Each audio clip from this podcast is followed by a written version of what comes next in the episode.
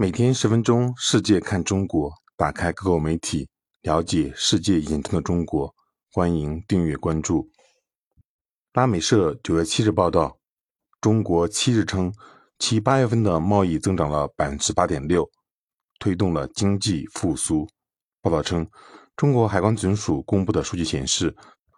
八月份中国的进出口总值三点七一万亿元人民币，同比增长百分之八点六。其中，出口二点一二万亿元，增长百分之十一点八；进口一点五九万亿元，增长百分之四点六；贸易顺差五千三百五十九点一亿元，扩大百分之四十点四。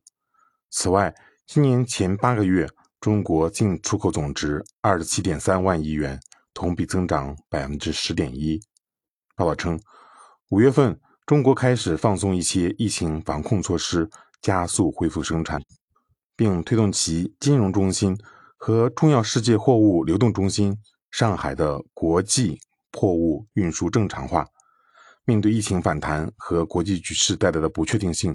中国政府采取了多项措施，旨在稳定、重振经济，并为经济提供韧性。